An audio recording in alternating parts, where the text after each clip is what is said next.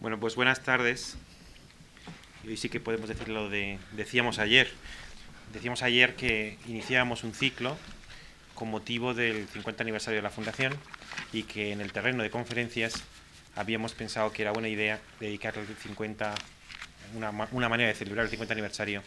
era tener todo el año conferencias sobre 50 años de en aquellas materias en las que la Fundación Juan March había estado presente y había tenido una cierta presencia, ayer lo indicaba, tanto en la primera etapa de la fundación, cuando era básicamente una fundación de becas, hasta la segunda, cuando con, motivo de la creación de este edificio pasó a ser una fundación operativa. En ambas etapas la fundación ha tenido una presencia en la filosofía. Y pensábamos que una buena idea era un ciclo de cuatro conferencias en la que obviamente no pretendemos ser exhaustivos ni abordar ni mínimamente lo que la, la filosofía ha dado en estos 50 años, pero sí escoger cuatro temas significativos y eh, hacer girar cuatro charlas, cuatro exposiciones sobre esos cuatro temas significativos. El de ayer fue la razón y la racionalidad, conferencia dictada por Javier Muguerza, y eh, hoy toca eh, Carlos Tibó. El próximo martes es Eugenio Trías, que habla lo que inicialmente era 50 años del espíritu absoluto, que, que, luego se ha reducido un poco y es 50 años sobre el arte y, la música, y finalmente 50 años sobre historia del ser, que todos ellos son títulos un poco irónicos, lo que, porque evidentemente el ser no debería tener 50 años, pero que lo hemos escogido para, para que alguien hable sobre la evolución que ese concepto ha tenido en los pensadores en estos 50 años, que obviamente coinciden con los 50 años de existencia de la Fundación Juan Mar. Carlos Tibó, pues obviamente no necesita presentación, es catedrático de la Universidad Carlos III y en lo que se refiere a materias afines al tema que, hoy nos, eh, nos toca, ha escrito, entre otros, Cabe Aristóteles en 1988, Los límites de la comunidad en 1992, Vindicación del ciudadano 1998, de la tolerancia en 1999, entre otros. Y también él ha participado en varias de las modalidades que la Fundación ha puesto en marcha en relación a la filosofía, puesto que participó en el seminario público eh, con Javier Muguerza y Elías Díez sobre la ética pública, que dio como resultado un cuaderno de seminario público con ese título y que tenemos volcado en la página de la Fundación. Pero también participó en la siguiente modalidad, que fueron los seminarios de, filosofía, eh, hace apenas un año y medio, con el tema del el mal en la, dentro de la filosofía política, puesto que él está estudiando el concepto de dolor, en, la teoría política y dio un espléndido eh, seminario con esta nueva modalidad que se basa en una conferencia pública eh, abierta a toda la persona interesada y luego un seminario cerrado con otras personas, colegas, con los que reflexiona y que debería conducir a mejorar o, perfeccionar el libro que en ese momento el estudioso está escribiendo. Bueno, pues yo termino ya. Quiero agradecerle a Carlos Tibó, es, es, es fantástico, es un honor que, que participe en estas cuatro conferencias pero lo es, además, es de agradecer que se haya desplazado nada menos que de Murcia, donde participa en un tribunal de habilitación, eh, pues que se haya desplazado exclusivamente para venir a darnos esta conferencia. Ha venido esta mañana y se va esta misma noche, pero es para nosotros pues un honor y le agradezco especialmente que se haya desplazado para dar esta conferencia. Gracias, Carlos. Muchas gracias, Javier. Debe ser la suerte de los cosmopolitas. Eh, bueno, quería empezar agradeciéndole a la Fundación y, personificada en, Javier Goma la invitación a participar en, el ciclo del medio siglo filosófico que eh, la Fundación pone en marcha y agradecerles a ustedes, por supuesto, la asistencia. Eh, hacer un balance de 50 años de reflexión filosófica o de problemas filosóficos es siempre difícil, pero Quizás, si me permiten ustedes, eh, aunque sea un prólogo aleato, especialmente difícil en el, tema de filosofía moral y política, más o menos, de las relaciones entre el sujeto y la comunidad que la Fundación me propuso y que encantado acepté. Porque a las eh, conocidas dificultades y riesgos que tiene toda eh, historia cercana o inmediata, dificultades derivadas, por decirlo en breve, de la carencia de una distancia suficiente para el análisis y el balance, algunas disciplinas, como la filosofía moral y política, añaden eh, dificultades propias que surgen de tener que considerar tanto la cosa misma que se analiza, el tema que la Fundación me ha propuesto es los sujetos y la comunidad, como los conceptos o las teorías que de ellos hemos tenido o vamos teniendo y lo que con esos conceptos y teorías nos jugamos. La filosofía, que es una reflexión en segundo grado, se encuentra en estos casos teniendo que practicar una especie de imposible casi doble paso. El del primer grado de la vida moral y política vivida y este segundo al que me refería, conceptual, reflexivo, teórico, que es lo que caracteriza a la filosofía. Ni puede desatender al primero, porque convertiría con un apresuramiento quizá excesivo la reflexión sobre la moral y la política en una suerte de metafísica exenta y sin asideros, una demanda, no obstante, a, las que, a la que querré irles convocando más adelante, con pausa, ni puede tampoco, so pena dejar de ser filosofía, renunciar al intento teórico de dar cuenta conceptual de aquella vida moral. Y solo cabe confiar que algo de rigor nos permita evitar tropezones o dar traspiés en el camino al intentar dar cuenta de nuestro predicamento moral y político. Conviene, acabo de decir, no apresurar la metafísica, pues al cabo la metafísica apresurada es mala metafísica y la mala metafísica se expresa en banalidades retóricas. Que no podemos tener noción ninguna de qué sea una comunidad sin tenerla de los sujetos que la componen, ni podemos tener noción de los sujetos sin concebir alguna forma de aquella, es una idea que, así dicha, pudiera ser, si no profunda, al menos interesante o problemática, o simplemente, tal como la he enunciado, una trivialidad o una generalidad vacía. Para que sea lo primero algo interesante y para evitar que sea lo segundo una trivialidad, es necesario precisar más qué queremos decir por sujetos o por comunidad y en concreto y para intentar atenernos a las demandas de aquel primer paso al que me acababa de referir, el de dar cuenta de la vida vivida, indicar cómo determinadas concepciones de los sujetos y de las comunidades han sido relevantes en la vida de las sociedades contemporáneas, en sus conflictos y en sus decisiones, en sus cegueras y en sus aciertos. Y algo que empieza a llamar, creo, la atención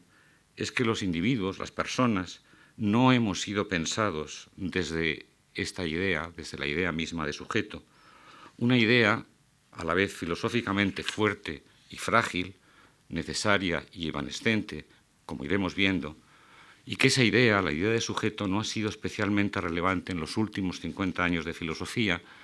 una vez agotado el ciclo allá por los años 60 de los diversos existencialismos. Más bien, y como iré señalando, esta idea de sujeto es sospechosa o ha sido sometida a sospechas, cuyo lugar teórico o cuya función las han tomado más bien una idea aparentemente cercana, la de identidad, y la idea paralela de pertenencia del sujeto a una comunidad. ¿Cómo y en virtud de qué procesos sociales y teóricos ha tenido lugar esta relocalización filosófica? ¿Qué efectos ha tenido? En efecto, tal vez la segunda mitad del siglo pasado pueda llamarse la era de la identidad o mejor, la era de las identidades. Permítanme, aunque sea un marco solo esbozado, unos brochazos de ubicación del significado de este reclamo epocal de las identidades para tratar de percibir el alcance de ese desplazamiento del sujeto, o su ocultamiento, o su olvido. Serán solo unos minutos de recuerdo de algunos procesos y momentos históricos, pero lo suficientes quizá para embridar, para poner en terreno nuestra reflexión filosófica. La sociología y la politología contemporáneas han indicado cómo tras la Segunda Gran Guerra se pusieron en marcha dos tipos de procesos o de tendencias contrapuestas y en tensión, la de eh, universalización y la de particularización, y que nosotros podremos ver operar a su vez en dos tipos de contextos de análisis, el internacional y algunos de carácter más estructural y especial. En el contexto internacional, se amplían, se generalizan y se consolidan, por una parte, los grandes mecanismos sistémicos de organización mundial. La economía y la política, la geopolítica, globalizaron modelos de acción social que extendieron pautas y valores, reglas y razonamientos ampliamente similares que parecen encarnar de forma material casi un universalismo sistémico.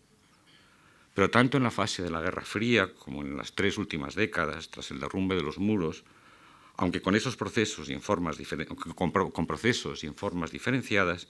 esta tendencia generalizadora y homogeneizadora se vio acompañada de la pulsión opuesta o quizá complementaria a una organización en red cuyos nudos o cuyos nodos emergentes se presentaban y se presentan en competencia mutua y reclaman nuevos papeles de intervención y de agencia. La universalización o la globalización, si quieren, es policéntrica y pareciera que la organización sistémica del mundo no puede comprenderse ya sin asignarle un significado relevante a estas nuevas agencias que aparecen y que poseen y utilizan identidades distintas y que se expresan en diferentes agendas de intereses y se modulan con frecuencia en términos de acentos culturales diversos. Si acentuamos el papel de las culturas locales en el contexto de una globalización en red y añadido a ello, si entendemos este nuevo policentrismo como una disputa agónica por la soberanía mundial, será casi lógico que concluyamos, como ya en los años 90 hizo Samuel Huntington, que el nuevo desorden mundial se nos presenta en términos de un creciente conflicto civilizatorio. El conflicto de civilizaciones, que en el análisis de Huntington lo es de culturas, culturas materiales y espirituales, y en su definición articuladas en torno a un núcleo identitario que tiene, en términos generales, una matriz religiosa, digo, este diagnóstico, este conflicto de civilizaciones es un diagnóstico político posible que no solo interpreta la compleja globalización en términos culturales, sino que, sobre todo, esta es mi interpretación, ayuda a fijar una agenda de ulteriores interpretaciones y acciones que, a su vez, refuerzan el proceso de diferenciación de las identidades mismas que la interpretación dice retratar. Pero no es necesario que el policentrismo sea retratado en tales términos. Podemos pensarlo también por ejemplo, en términos de un multilateralismo que no necesariamente produce confrontaciones, incluidas las bélicas, este signo aterrador del medio siglo que hemos vivido y que se prolonga en los tiempos presentes, sino que, por el contrario, vuelve a presentar la, urgente e insoportablemente demorada tarea de la justicia en términos de cooperación internacional. Pero incluso en ese caso, por el que apuestan las diversas agendas del cosmopolitismo contemporáneo, el reclamo de las identidades y las diferencias se ha hecho ya inevitable. Así lo vemos, por ejemplo, y por poner unos cuantos elementos filosóficos, en la prolongación neocantiana del programa de sobre la paz perpetua que ha realizado John Rawls o Habermas, en la nueva eh, comprensión de la modernidad globalizada que ha hecho Anthony Giddens, o en la nueva ética mundial que a partir del diálogo de las religiones propuso el castigado teólogo Hans King.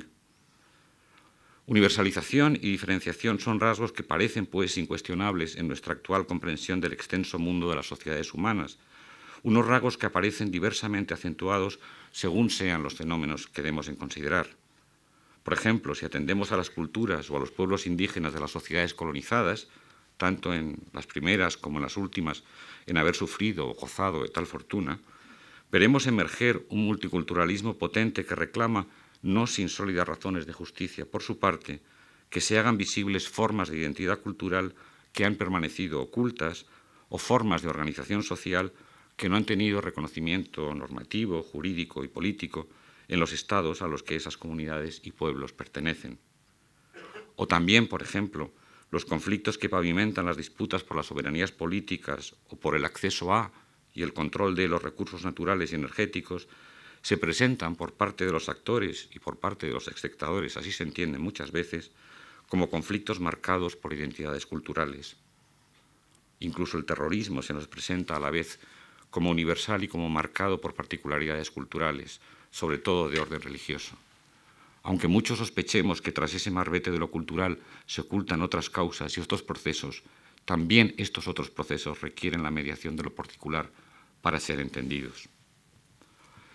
Hablar como he venido haciendo de civilizaciones, de culturas, o por emplear el término kantiano y rolsiano, de pueblos, es de alguna forma hablar de comunidades y de sistemas de pertenencia.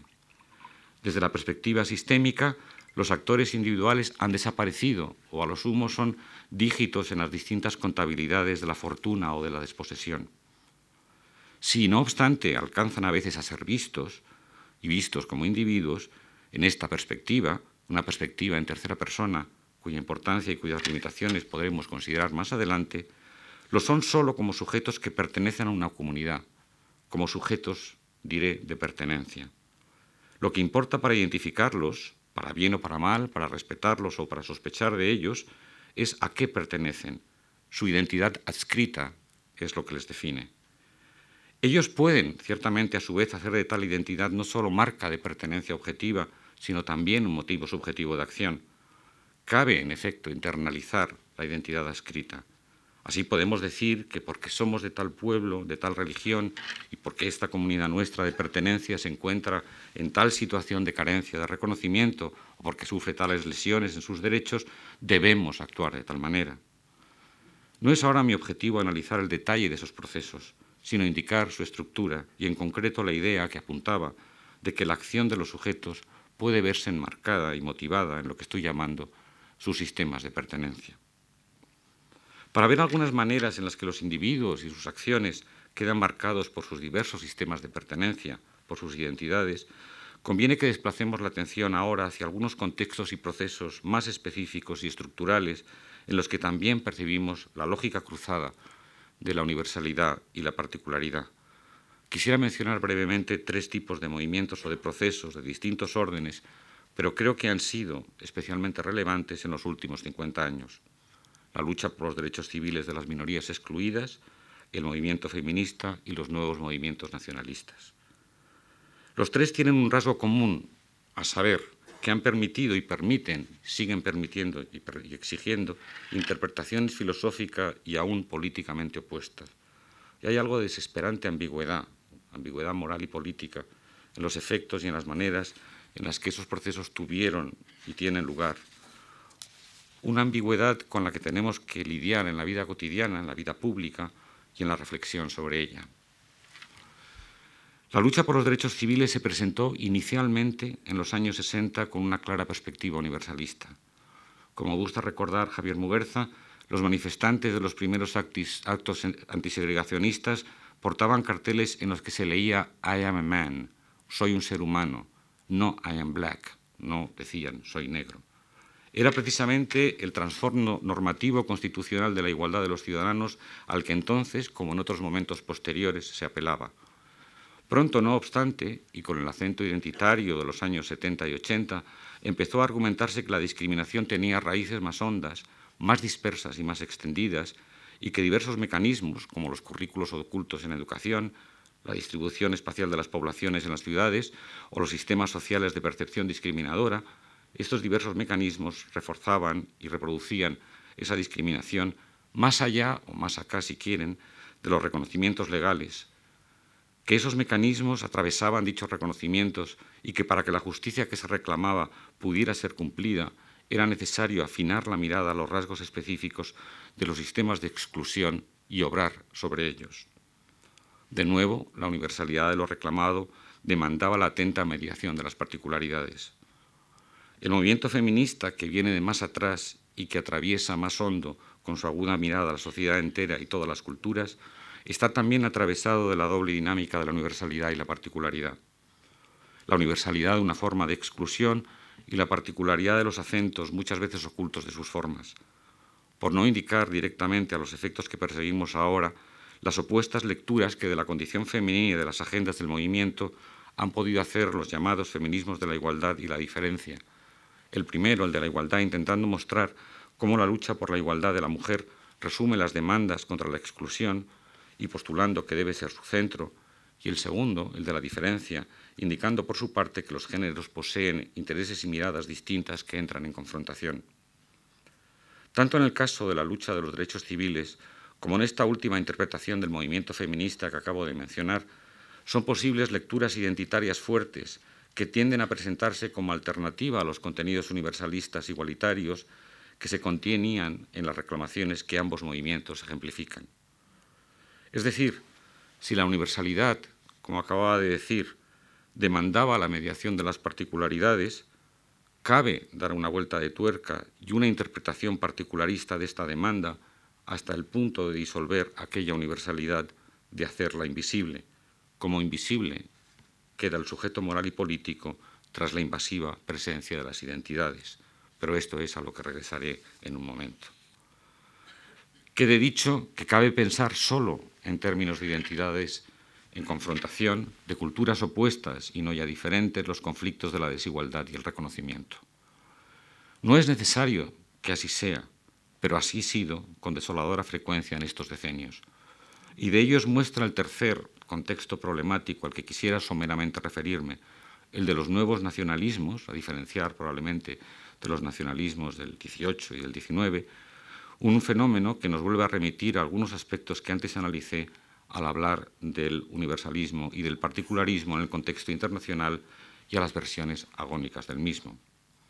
En efecto, no sería menester concebir que la acotación de una comunidad de acción política, de identidad cultural de identidad política, como la que nombramos con el término nación, haya de realizarse en términos de oposición y de confrontación, aunque así, como he dicho, haya sido con dolorosa frecuencia en tiempos recientes, una dinámica de la que deberíamos también poder dar cuenta. Recordemos simplemente los conflictos de los nacionalismos étnicos y religiosos de la antigua Yugoslavia, o pensemos más cercanamente en el terrorismo etarra de nuestro país. Cabría en efecto resistirse a pensar que acotar una frontera política de un nosotros particular hubiera de implicar la opuesta delimitación de un ellos y que tal delimitación hubiera de hacerse, por añadido, de forma violenta. Cabría, quizá, aspirar a retener la ineludible mediación de las particularidades, incluso de las identidades particulares de los nosotros que pudieran articularse, y evitar que las mismas se consolidaran en formas agónicas. Pero ello solo sería posible si la dicha mediación de las particularidades a las que nos ha conducido lo que he llamado la era de las identidades fuera capaz de evitar lo que de peligroso, de infinitamente peligroso tiene la lógica de la pertenencia, su vértigo, la vuelta de tuerca que lee en términos particularistas la tensión entre universalidad y sus mediaciones particulares. La lógica de la pertenencia contiene un elemento siempre reductor como subtexto. Cuando hablamos del true American, del verdadero vasco, del verdadero musulmán, o cuando apelamos al español bien nacido, cuando afirmamos con énfasis retórico las marcas de la identidad, estos adjetivos arrastran un mundo de cosignificados entre los que están los signos de la confrontación. La marca de pertenencia que va en el nombre, American, vasco, musulmán, español, se readjetiva en un sistema de exclusiones que es la, fuente de la fuerza de la gramática política de esos términos.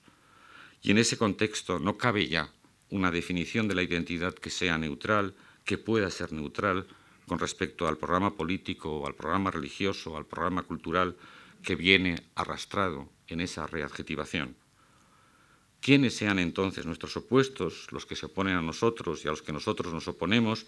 son quienes definen con precisión las fronteras de nuestra identidad.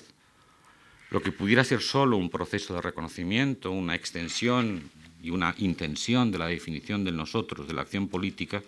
se torna, como en la lucha hegeliana de las autoconciencias, en un combate mortal. ¿Debe ser siempre así? Tal vez no,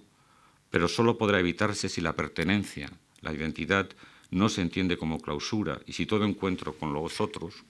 los ellos que se perciben como diferentes, no se perciben como amenazas. No solo si no lo son, sino también, sino tampoco si no se perciben como tales. Solo podrá evitarse si se evita el definirnos a nosotros por medio de una definición agónica, antagónica, agonista, por añadidura de un ellos, de un no nosotros, o si se resiste, en los términos que he utilizado, al vértigo de la pertenencia, si podemos resistirnos a él.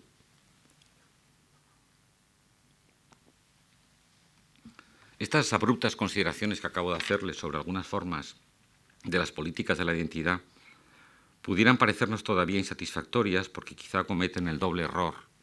de olvidar los detalles de cada conflicto, de cada forma de definición de identidad, de cada formación específica de una comunidad y de no ser suficientemente claras todavía en lo que al sistema de conceptos empleados respecta. No ha indicado, por ejemplo, cómo las lógicas de, los sistemas de pertenencia se nos hacen con frecuencia inevitables, ni he glosado su irresistible, a veces, seducción. No obstante, confío en su comprensión para lo primero y estimo que no les va a ser a ustedes difícil rellenar los detalles de lo que yo solo he esbozado. Y les invito, más bien, a acompañarme para intentar, al menos, alguna claridad mayor con respecto a lo segundo, la claridad conceptual, y para tratar de ir precisando qué queremos decir cuando pensamos con nociones como las de identidad, comunidad y sujeto. O de alguna forma, para responder a la pregunta que también formulé antes, ¿qué nos jugamos filosóficamente con el reclamo de la identidad? ¿Qué se ha perdido y por qué con haber olvidado la idea filosófica de sujeto? Creo que hay algo crucial en la idea de sujeto que tiene el riesgo de haberse perdido en la era de las identidades y voy a adoptar a partir de ahora un cierto tono de militante reivindicación contra los vientos de la historia reciente y presente de esa idea de sujeto.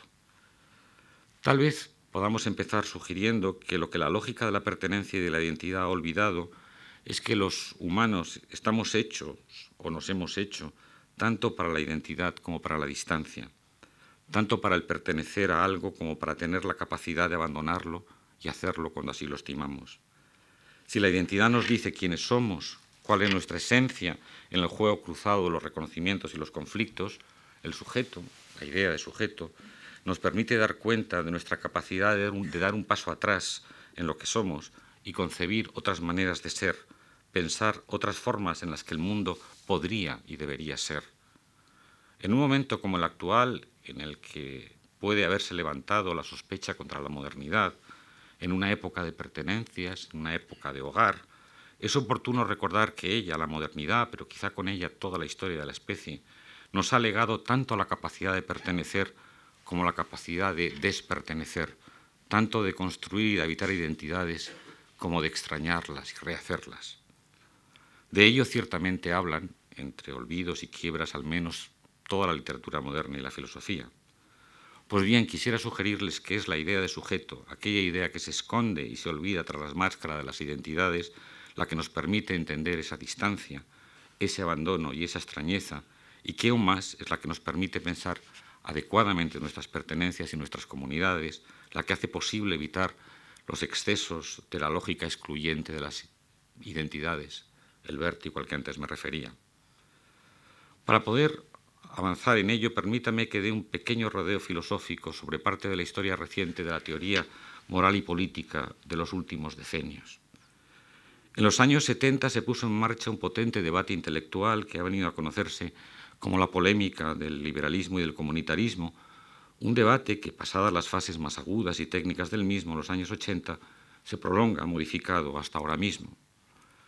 Con los marbetes de liberalismo y comunitarismo se conocían dos grupos de posiciones filosóficas, incluso diría yo que políticas, que con cierta caricaturización hemos venido a concebir de forma antagónica. Pues se pensó que los liberales carecían de la idea de comunidad o de solidaridad y se pensó del otro lado que los comunitarios carecían de una idea de individualidad. No es así. Los comunitarios o comunitaristas representarían las formas más firmes de defensa de la idea de identidad y de las políticas de identidad a las que he hecho referencia esbozada anteriormente y pensaban en términos de identidad al individuo. En la posición contraria, los liberales tenían una, fuerte idea normativa de la sociedad y la justicia que era su manera de pensar la comunidad. Estos liberales recuperaban la tradición filosófica moderna del contrato social, en su versión fundamentalmente kantiana, y la expresaban en la matriz teórica de la tradición del liberalismo político, al no confundir una confusión perezosa de peligrosas consecuencias con lo que viene a entenderse como liberalismo o neoliberalismo económico. En la medida en que las posiciones comunitaristas se formularon filosóficamente como críticas a la que probablemente sea la gran obra filosófica de la segunda mitad del XX, una teoría de la justicia de John Rawls, quizás sea conveniente que presentemos algunos rasgos de su propuesta y que a su, a su hilo veamos las críticas eh, de los comunitaristas que he mencionado. Confío que al final de nuestro pequeño rodeo pueda verse la relevancia de la discusión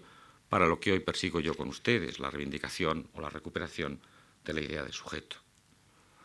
Un primer rasgo de la obra de Rawls se presenta, que se presenta, recordémoslo, como una teoría de la justicia, tiene que ver con la sugerencia que acaba de hacer referente a la idea de tomar distancia. Curiosamente, es una cosa que casi no se ve, pero es definitoria desde mi punto de vista del libro. Tiene que ver, como digo, con la idea de tomar distancia. Veámoslo más despacio. El punto de partida eh, de Rawls, desde donde iniciaba su reflexión, es la experiencia inmediata e histórica de la modernidad y de las sociedades democráticas, una experiencia marcada por el pluralismo de creencias y de doctrinas, un pluralismo que es estructural e irradicable, excepto por medios violentos, nos dice Rawls, y por la idea de la dignidad de la persona, una idea que rompe con la concepción premoderna, pero lamentablemente actual, según las personas tienen un valor que viene determinado por la ascripción, por la identidad escrita, que pudieran tener o haber tenido en las sociedades estamentales, en la esclavitud o en los sistemas de discriminación social y civil a los que antes me referí. La atención al pluralismo y a la dignidad de la persona son convicciones históricamente alcanzadas, que se, que se expresan con frecuencia con límites y entre torpezas en nuestros sistemas normativos y nuestros razonamientos morales, y que sólo de manera insatisfactoria alcanzan, de hecho, a regular nuestras instituciones públicas, económicas, políticas y sociales. Esta insatisfacción, la que nos lleva a percibir que vivimos en sistemas estructuralmente injustos, en sociedades que no están bien ordenadas, pone en marcha la potente eh, maquinaria de la reflexión político-moral a la que Rawls nos invita y para la cual emplea el artilugio de la teoría del contrato social. El contrato social moderno es una peculiar teoría sobre cómo habrían de ser nuestros razonamientos adecuados para pensar el mundo social, una teoría que atiende tanto a nuestra experiencia y nuestras convicciones inmediatas como a la insatisfacción a la que acababa de referirme. Nos invita precisamente a tomar distancia con respecto a este mundo que moral y políticamente consideramos desordenado, injusto, insatisfactorio, y nos invita a pensar cómo podría reordenarse, reajustarse, rediseñarse. Nos invita a dar un paso atrás y a considerar, a la luz de nuestros mejores razonamientos, a la luz de nuestras convicciones, cómo podrían paliarse los defectos o las carencias que hieren precisamente estas convicciones. Aunque las teorías del contrato social contemporáneas, como las clásicas, emplean modelos altamente elaborados respecto a cómo dar ese paso atrás,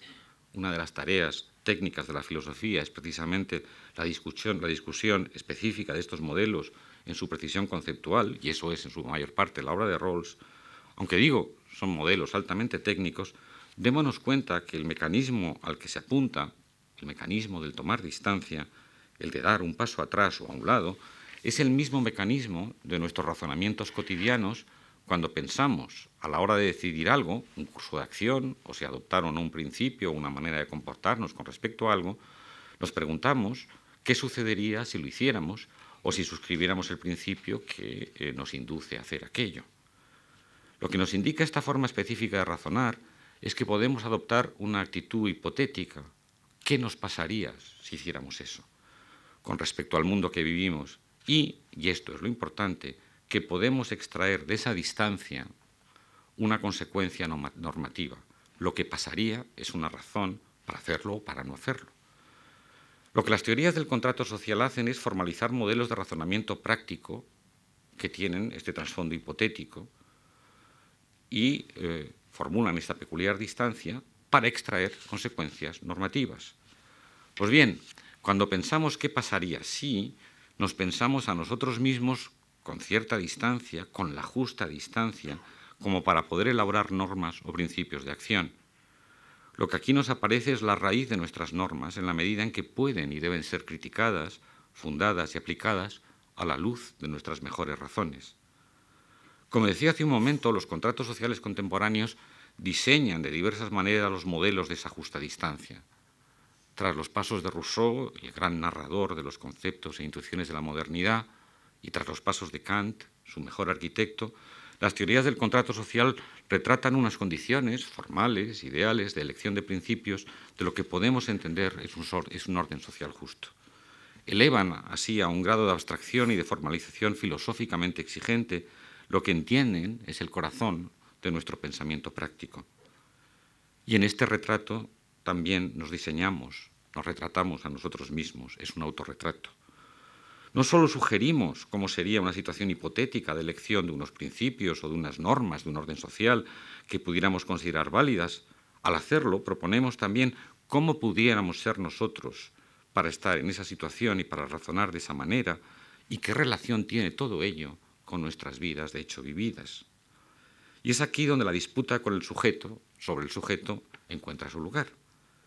Los comunitaristas pronto argumentaron una crítica que se remonta a la Ilustración misma, a Hume entre otros, que quienes deciden en la situación hipotética no somos los nosotros reales, estos que estamos siempre en actitud fáctica, asertiva, aunque con frecuencia problemática en la vida cotidiana que vivimos. Indicaron que el retrato de los contratantes en la situación rusoniana del momento del pacto social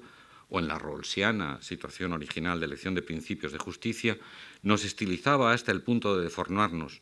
que el sujeto que ahí se diseñaba había perdido su rostro y los rasgos particulares que hacían identificables a las personas. Habían perdido los predicados de su identidad. Y parecía en efecto que es así, porque Rawls, en una teoría de la justicia, nos invitaba a que para poder encontrar unos principios de justicia, de justicia distributiva, pensáramos cuáles elegiríamos nosotros si desconociésemos, no obstante, nuestros intereses particulares y nuestras peculiares capacidades, aquellas de las que nos han dotado nuestras suertes natural y social. Sugería entonces que elegiríamos, tras lo que él denominaba el velo de ignorancia que nos ocultaría el conocimiento de nuestros sesgos de elección e intereses particulares, pero a la luz de nuestras profundas convicciones morales, las que mencioné antes, la del respeto de la dignidad de las personas y las asociadas a un interés por la cooperación con otros en condiciones de pluralismo, sugería entonces que elegiríamos unos principios y unas instituciones que beneficiarían a todos y especialmente a aquellos peor situados, a los más desfavorecidos, incluidos hipotéticamente nosotros mismos si fuéramos los más desfavorecidos. Permítaseme un rápido paréntesis político para decir que no debe extrañar, a la vista de estas propuestas, que el liberalismo profundamente igualitario de Rawls y su atención a los socialmente desposeídos se viera contestado por posiciones y agendas neoconservadoras, tanto en sus versiones tradicionalistas como radicalmente individualistas o neoliberales, que dudaban de sus criterios de ordenación de lo público y que proponían, por el contrario, formas o bien más densas de comunidades articuladas por doctrinas tradicionales de trasfondo religioso, de identidades ascritas, o bien modelos sociales fuertemente individualistas basados en los exclusivos méritos de los intereses de los individuos, de identidades adquiridas, si ustedes quieren, o por una fusión de ambas cosas, porque ambas nos excluyen. Y cierro el paréntesis político. Que no nos interesa, quizá, eh, en su detalle ni en sus consecuencias políticas. Lo que, eh, a los efectos que lo que persigo con ustedes está en cuestión, es si eh, a la hora de pensar el mundo público habríamos de hacerlo con el utillaje conceptual del sujeto, de ese peculiar nosotros del razonamiento práctico en actitud hipotética, que es el origen de nuestras normas morales y políticas, o por el contrario, habríamos de hacerlo con el bagaje contrario de las identidades adscritas o adquiridas. Si habríamos de hacerlo por medio de la indagación filosófica sobre cómo pensamos la acción, el mundo y el sujeto, más o menos siguiendo la propuesta rolsiana o otra similar, si tendríamos que hacerlo reflexionando sobre cómo pensamos racionalmente el mundo y nuestras vidas prácticas, o si por el contrario habríamos de adoptar la actitud más descriptiva y más narrativa de relatar nuestras pertenencias y nuestras identidades, el retrato de lo que somos. Si habríamos de tomar distancia hipotética con respecto a nosotros mismos, o por el contrario, y porque ello muchas veces nos desconcierta y nos desencarna, habríamos de adoptar el camino más hermenéutico de autointerpretación de nosotros mismos, pegados a la letra de la narración de nuestras identidades. Démonos cuenta que en estas disyuntivas están en juego varias cosas. En concreto señalaré tres que tienen que ver con el carácter que tienen nuestras normas, en primer lugar, con el que tienen nuestras razones, en segundo lugar, y con el que tienen nuestros consentimientos o nuestros rechazos del orden social, en tercer lugar.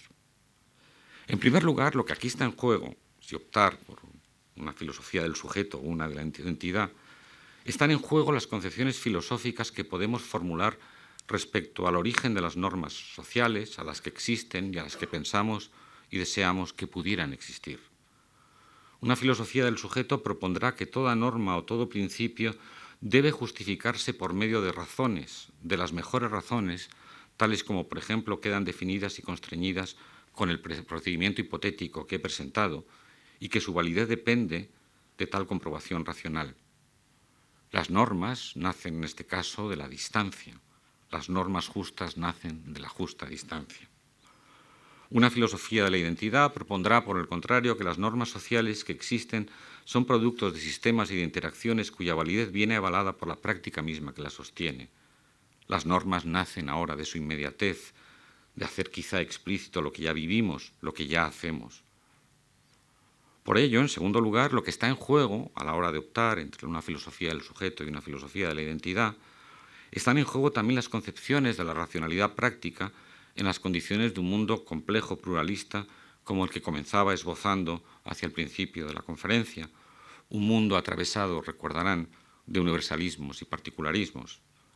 Pues bien, una filosofía del sujeto propondrá que las razones que se dan los diferentes unos a otros deben de estar tejidas en el quizá borroso marco de lo que entendemos es razonable, es decir, lo que posibilita la búsqueda de acuerdo entre quienes no comparten, ni tienen quizá por qué compartir, supuestos y creencias que para unos u otros son sustanciales.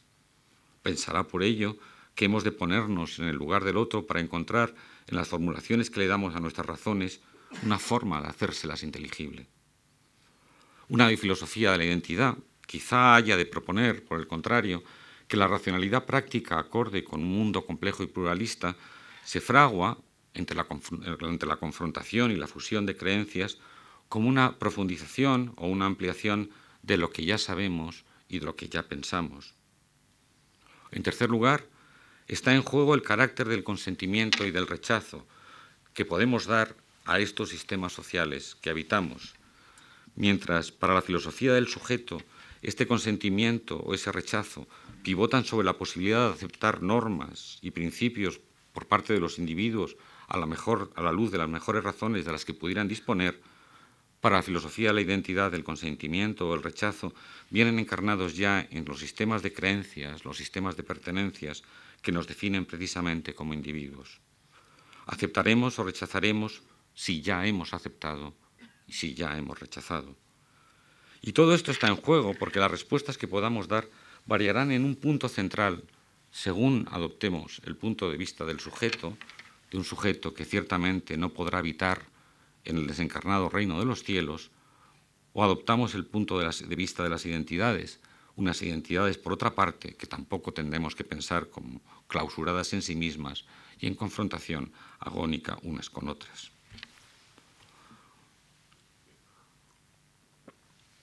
Tal vez sea el momento de dar el último paso en la reflexión, un, paso más exentamente filosófico y, si quieren, hasta metafísico, como casi les amenacé al principio. Partía al comienzo de mi intervención del recordatorio de algunas dimensiones de los conflictos y procesos de constitución de las identidades que indicaba estaban atravesadas por una tensión de universalidad y particularismo. He mostrado posteriormente algunos debates contemporáneos sobre la idea de sujeto y las críticas que, desde la idea de identidad y de pertenencia pueden enfrentarse a esta idea de sujeto. Y quisiera concluir tratando de hacer un argumento filosófico que no depende de las teorías de las que hemos estado hablando, pero que puede acudir a ellas como ejemplos, y que apela más bien a cada uno de nosotros como seres capaces de pensar sin el asidero de esas teorías. Este último tramo de mi intervención propone recuperar problemáticamente la idea de sujeto y de, acuerdo con algo que he ido diciendo, cabe hacerlo partiendo de un enunciado en el que la tensión entre universalidad y particularidad va a jugar un papel importante. Mi intento va a ser mostrar cómo en ese enunciado que quizá pudieran compartir inicialmente liberales y comunitarios, o si se prefieren, partidarios de la filosofía del sujeto y partidarios de la filosofía de la identidad, cómo en ese enunciado, digo, se pone en juego una concepción de la dimensión activa de nuestra vida, de lo que voy a llamar la agencia, para concluir indicando que esta dimensión activa, esta agencia, queda mejor explicada desde la filosofía del sujeto que desde la filosofía de la identidad, para la cual la agencia, sospecho, es una misteriosa e inexplicable incógnita. Bueno, el enunciado del que quisiera partir es el siguiente. Hacemos el mundo que nos hace. Conviene rápidamente indicar qué no podemos en absoluto querer decir con este enunciado. No podemos, por ejemplo, pensar que hacemos la realidad material que nos constituye o la que nos constituye como seres biológicos en un entorno natural, aunque cabría, sin embargo, matizar que al transformar ese entorno nos transformamos también a nosotros mismos o que lo hacemos ya y que hemos olvidado una idea de naturaleza biológica humana de carácter inmutable. Pero bueno, lo que parece más bien es que si entendemos la frase hacemos el mundo que nos hace, estamos refiriéndonos a las realidades del espacio humano, como cuando decimos, por ejemplo, y tiene significado, que el ciudadano político se hace en la medida en que hace su república, su ciudad, y por medio de ella, o cuando decimos que hacemos, que ponemos en marcha los afectos que al cabo nos hacen y nos constituyen. Indicaba, que este enunciado pudiera ser inicialmente compartido por las filosofías del sujeto y por las de la identidad. Las primeras del sujeto subrayarán el hacemos, la capacidad racional, decíamos, de pensar y de diseñar el mundo por medio de una distancia hipotética con respecto a él. Nos indicarán, en efecto, que si hemos de considerarnos responsables por el mundo que vivimos, hasta el punto de demandar a veces una reordenación o un rediseño de él, hemos de pensarnos como agentes, casi si quieren ustedes como fabricantes de ese mundo. Las filosofías de la identidad, entiendo, podrían aceptar el enunciado porque acentuarían su segunda parte, hacemos el mundo que nos hace, porque considerarán que lo que seamos, lo que se acabe conteniendo en el sujeto de la oración implícito en el hacemos, es más bien el resultado o la función de las prácticas, las instituciones, de los valores y de las interpretaciones que de hecho vivimos y que en suma, como el enunciado recoge, nos hacen. El enunciado, la frase hacemos el mundo que nos hace, tiene, creo, además otra virtualidad. Creo que podría resumir adecuadamente algunas de las dimensiones de las construcciones de identidad que vimos al principio, en la primera parte de la intervención, y quizá nos pudieran valer para extraer alguna reflexión significativa eh, y ponernos una pista final de cómo reinterpretar esas dimensiones y esos conflictos. Bueno, analicemos el enunciado. Podemos pensar que el enunciado en cuestión, hacemos que el mundo que nos hace, el sujeto de la oración, el nosotros implícito en el hacemos, es patentemente el mismo, es obviamente el mismo que su objeto, el nosotros que aparece en el mundo que nos hace. Al fin y al cabo, lo que hace interesante el enunciado es precisamente este juego de un hacer, de una actividad que aparece también como resultado de lo hecho, de lo producido o de lo construido. Pero esta aparente igualdad de los dos nosotros oculta una importante diferencia. El sujeto nosotros de hacemos el mundo nombra, como antes adelantaba, una agencia, una primera persona, en este caso plural, y sobre ello voy a regresar en un momento, que está en actitud de generar, en actitud de actuar. Por el contrario, el nosotros que aparece en el complemento directo del enunciado, el nosotros del mundo que nos hace, nombra un producto, un resultado, una primera persona que ha sido generada. El primer sentido es en el que nosotros somos sujetos de las acciones que hacemos. En el segundo sentido es en el que estamos sujetos a lo que nos hace ser. Si me permiten un pequeño juego que contiene una ligera ironía, este segundo nosotros, y a diferencia del primero que nombra una agencia, este segundo nosotros nombraría una paciencia. Paciencia tiene su origen en un verbo latino, patior, padecer o soportar, y no es quizá desencaminado pensar que padecemos el mundo, muchas veces padecemos nuestras comunidades y nuestras pertenencias, de las que no obstante parecemos ser también responsables. Soportamos nuestra condición de ser productos, aguantamos muchas veces nuestras identidades y nuestros sistemas de pertenencia con mayor o menor gana, cargamos con los predicados que nos dicen lo que somos ante nosotros y ante los demás. Agencia y paciencia, pues parecen ser dos significados distintos del nosotros que, parecen que aparece por partida doble. El enunciado hacemos el mundo que nos hace. Y estos dos significados tienen una interesante asimetría. Es interesante indicar que no cabe pensar en que hacemos, en agencia, sin pensar en lo que hacemos, que no podemos indicar agencia sin indicar, como en estos casos de autorreferencia, la paciencia correspondiente. Pero por el contrario, podemos perfectamente pensar la paciencia, el ser hechos, sin pensar en la agencia. En efecto, cabe adoptar una actitud en tercera persona y decir y afirmar los seres humanos somos hechos así,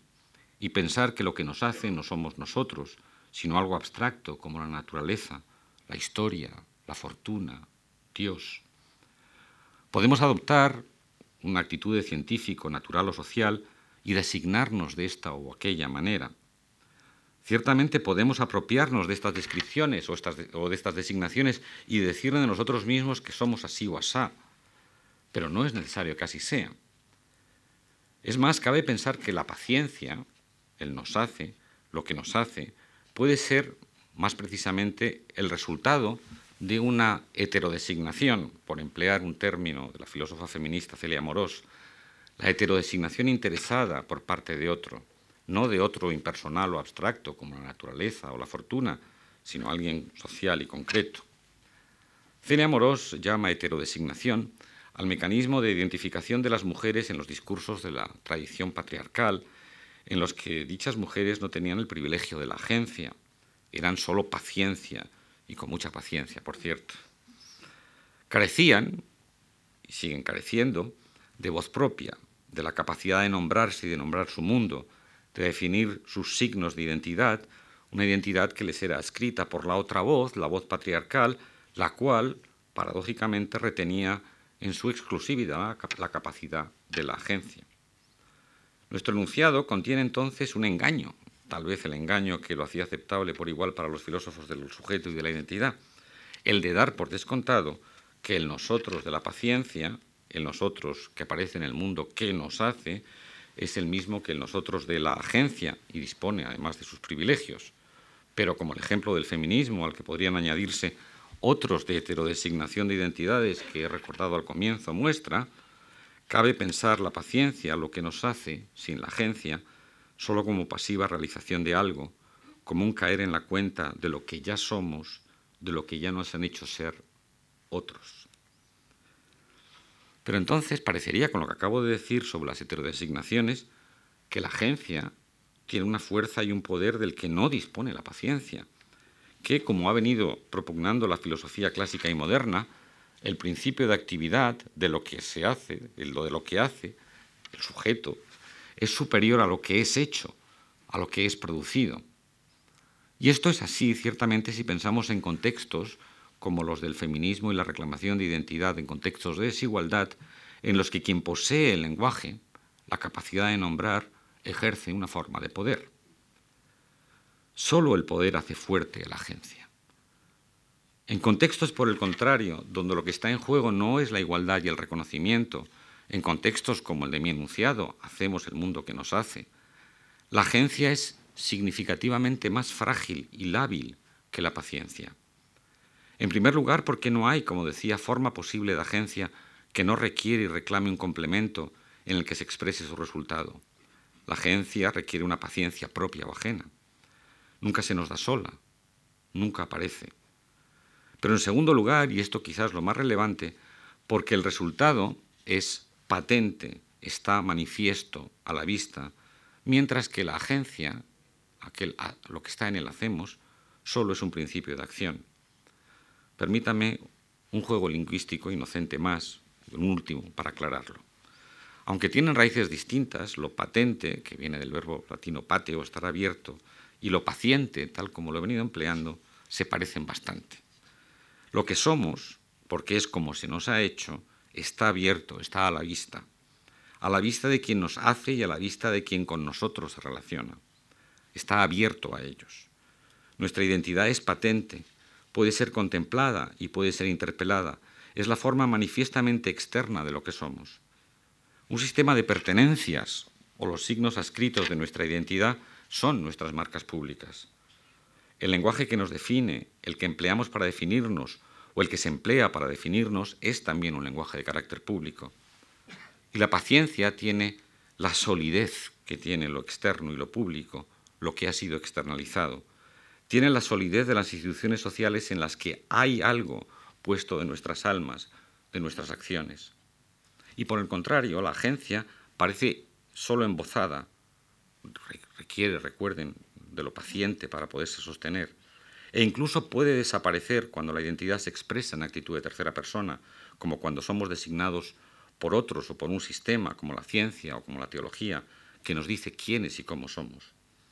La agencia es en este sentido más frágil, más evanescente que la paciencia. Parece que puede estar y no estar en su menesterosidad.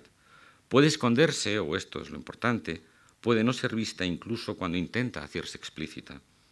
Solo es vista en actitud de primera persona cuando decimos, como activos nombradores de nosotros mismos y de nuestras acciones, nosotros. y solo es vista en su fragilidad si no lo hace desde el poder y la dominación. Sugería, pero esto nos llevaría por otro camino, sugeriría, pero esto nos llevaría por otro camino al que quizá luego regrese, parcialmente, que cuando la agencia lo es del poder, cuando heterodesigna, ella misma se hace paciencia, se hace patente para fortalecerse, pero entonces quizá lo que le pasa es que deja de ser agencia. Pero no nos perdamos. Quisiera insistir en una idea antes sugerida, a saber que la agencia es precisamente aquello en lo que fija su atención la filosofía del sujeto.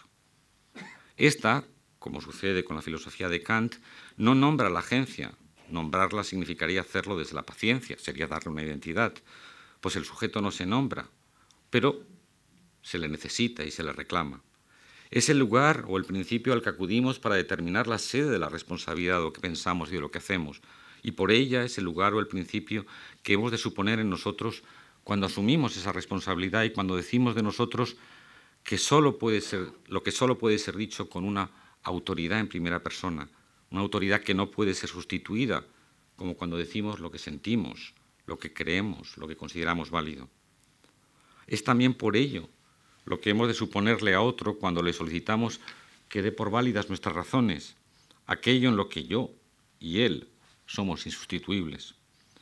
Es por último aquello por lo que esa autoridad moral en primera persona puede ser objeto, una peculiar forma de paciencia, de la atribución de dignidad de la que antes hablé, es decir, aquello por lo que podemos considerarnos titulares de derechos cuyo objeto es precisamente proteger nuestra capacidad de hacer, nuestra dignidad, nuestra frágil agencia. Estamos regresando al mundo desde la metafísica y acabemos de regresar. Aunque haya indicado que la agencia en su fragilidad es lo que nos permite pensar la distancia y con ella la no clausura de las identidades para evitar el vértigo de las pertenencias, y aunque hayamos sugerido que ella puede también sucumbir a la tentación de fortalecerse por medio del poder, por el poder que da la capacidad de designar la identidad de otros, no está todavía en absoluto claro quién la ejerce, cómo y cuándo. El enunciado hacemos el mundo que nos hace está ambigua y quizá interesadamente en primera persona del plural. Y podemos preguntarnos ahora si son las filosofías de la identidad, que son filosofías de la comunidad, las que podrían mejor interpretarlo y con él la agencia, y lo podrían interpretar además como una forma colectiva de acción. Cabe sospechar que el sujeto de la agencia es precisamente un colectivo, y cabe pensar que los individuos son solo sujetos de agencia cuando participan, y solo si lo hacen y cuando lo hacen, de esa colectividad. Esto dirían quizá las filosofías de la identidad para interpretar nuestro enunciado. Hay, y podríamos quizá razonablemente seguir, instituciones centrales como el lenguaje y el orden social que nunca podrían pensarse como lugares de ejercicio de una agencia solo individual. Por ejemplo, nadie habla un idioma, un lenguaje solo suyo, una forma imposible de lenguaje privado, ni nadie hace solo la sociedad, el mundo social. Es más, parecería que la agencia que es responsable de la justicia, solo puede pensarse colectivamente como nosotros y que la soberanía política es sencillamente un nosotros, el del we the people, nosotros, el pueblo. En estos casos centrales, paradigmáticos, no tiene sentido pensar que el sujeto haya de ser un individuo, y sí lo tiene, por el contrario, el pensar que la agencia es, por decirlo en antiguo, el común. Pero es que no pretendía el argumento que lo fuera. Yo no estaba reivindicando con mi análisis al individuo frente a la comunidad, una forma de planteamiento retóricamente eficaz pero conceptualmente vacío, como los del principio, sino que estaba reivindicando al sujeto frente a la identidad y a una comprensión del sujeto en tanto definido solo por sus predicados, por sus pertenencias y por sus paciencias. Pero dicho eso, quizá quepa dar un paso más y sugerir primero que hay algo específico de la agencia que se predica por antonomasia de los individuos personales y solo por analogía de las colectividades o de las comunidades, que eso que se predica es, en segundo lugar, precisamente lo que define el núcleo de la agencia y que ese mismo, eso mismo, paradigmáticamente personal, es lo que, en tercer lugar, hace el corazón de nuestras normas. Y eso específico no es nada misterioso, es lo que acabo de denominar nuestra autoridad en primera persona aquello que hace que sean nuestros, de cada uno de nosotros, y aquí tenemos que empezar a transitar desde el nosotros colectivo al nosotros distributivo y agregativo. Es de cada uno de nosotros los deseos que tenemos, los que cada uno tiene, y las creencias que sostenemos, lo que cada uno cree. Es lo que hace que nuestras aceptaciones o los rechazos, el decir sí o el decir no, el decidir hacer o el decidir no hacer, sean exactamente eso, nuestros. Ciertamente esta autoridad en primera persona, la que tenemos sobre nosotros mismos, puede sernos usurpada. Cabe que se desee por nosotros, que se crea por nosotros, que se decida por nosotros, pero entonces la autoridad en primera persona de nuestra primera persona ha, desaparecido. La fragilidad de la agencia se ha hecho evidente. Ha desaparecido la agencia, ha desaparecido el sujeto, ha desaparecido, en resumen, la persona. Ana Arendt, y tras ella gran parte de la filosofía moral y política contemporáneas, llamó la atención sobre este no poder ser sustituidos que nos caracteriza a cada uno como personas en la vida moral y en la vida pública. Esa insustituibilidad, podríamos decir, es el, el de nuestra fragilidad como sujetos y como agentes.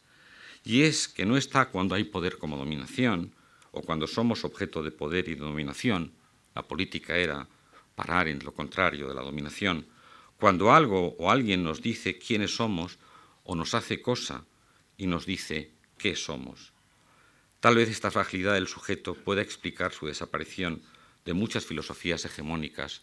de los últimos 50 años. Tal vez explique por qué en situaciones de conflicto, que son situaciones de poder, es decir, de falta de razones y de decisiones autónomas, el sujeto ha sido sustituido por la identidad y por sus lógicas, unas lógicas que lo han hecho aún más invisible y aún más ausente. ¿Y entonces qué hacer? La filosofía, la filosofía del sujeto no puede sustituir al mundo, ni puede sustituir nuestras acciones, aunque quizá tal vez pueda iluminarlas. No puede sustituir las lógicas sociales, aunque pueda indicar qué nos puede doler y qué nos puede dañar con esas lógicas, y en este mundo, cuando se eliminan la agencia, cuando no se dirigen a proteger a las personas. La filosofía solo puede indicar que sin sujeto no hay ética y solo hay una forma imperfecta y torpe de política. Pero démonos cuenta que, no obstante, no es solo una propuesta filosófica, incluso, si quiere, metafísica, lo que aquí se juega. La filosofía del sujeto solo ayuda a entender, quizá, mejor lo que está en práctica en algunos de los conflictos de los que comenzaba hablando, con recuerdo de los cuales quisiera ya concluir. Aquellos conflictos demandaban un reconocimiento no particularista de lo que tiene que haber de particular en un mundo complejo y en red. Demandaban la resistencia a lo que luego llamé las heterodesignaciones. Aquí, en este momento, es necesario el sujeto, o si lo prefieren, aquí es donde es necesario pensar el mundo humano como responsabilidad de los humanos. Pensar el mundo humano en estos términos puede ayudarnos a entender que los sujetos, las personas, son de los que comenzaba hablando, no lo son las identidades, sus identidades, sus paciencias. Los sujetos, en el sentido de la agencia, son los que hacen el mundo cosmopolita, es decir, un mundo que no se piensa con la vertiginosa lógica de la pertenencia. Son los que hacen de los ámbitos de pertenencia en los que se hace la acción y la vida un espacio sin exclusiones y un espacio de protección de su frágil insustituibilidad. Son, por último, pero algo que quizás sea lo primero en el orden de las urgencias, los que saben que la fragilidad de las vidas debe ser protegida de la desposesión y del daño que los humanos nos infligimos unos a otros. Bueno, tal vez estas ideas sean todavía demasiado abstractas. Ni diseñan un programa, ni tampoco diseñan las instituciones o los principios de una deseable comunidad de los sujetos, una forma de pensar ese nosotros público al que antes me refería. Pero sospecho que esa tarea no me compete como filósofo, como, como, como conferenciante esta tarde, y más bien es una tarea que ustedes, o mejor, y el pronombre encuentra aquí su lugar adecuado, todos nosotros como ciudadanos debemos ir rellenando de contenido. Muchas gracias.